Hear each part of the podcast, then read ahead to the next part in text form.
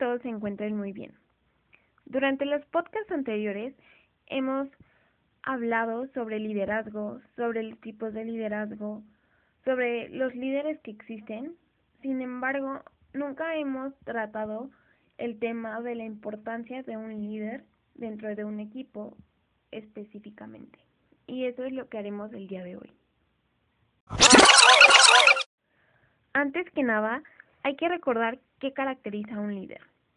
Y este es una persona capaz de incentivar, motivar e influir en la manera de pensar y comportarse de un grupo determinado de personas. Comúnmente podemos observar esto en el ámbito laboral y en el ámbito escolar, en los trabajos en equipo. El liderazgo es de vital importancia para alcanzar los objetivos en cualquier proyecto de cualquier ámbito. Y esto se debe a que el líder es el encargado de establecer los objetivos de manera clara y objetiva, además de establecer o proponer diferentes maneras o caminos de llegar a estos.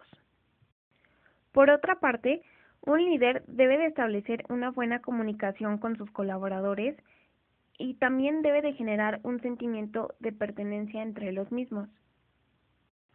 Y pues como una pequeña conclusión, podemos decir que el liderazgo es esencial para que una organización alcance el éxito.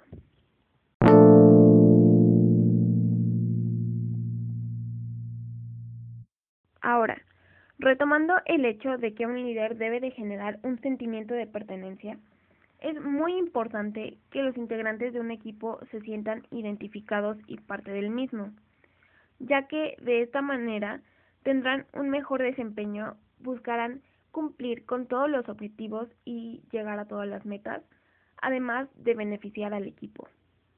Y esto se puede lograr de diferentes maneras, como pueden ser las dinámicas como juegos en los que se ponga en práctica el trabajo en equipo y la comunicación, y también la lluvia de ideas. Por otro lado, siempre se debe de tomar en cuenta las opiniones e ideas de los integrantes del equipo, ya que de esta manera se sentirán incentivados y tendrán una participación activa.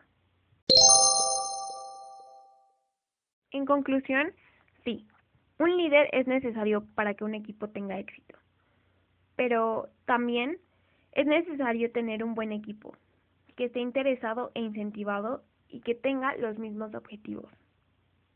Esto sería todo de mi parte y espero que esta información les sirva un poco.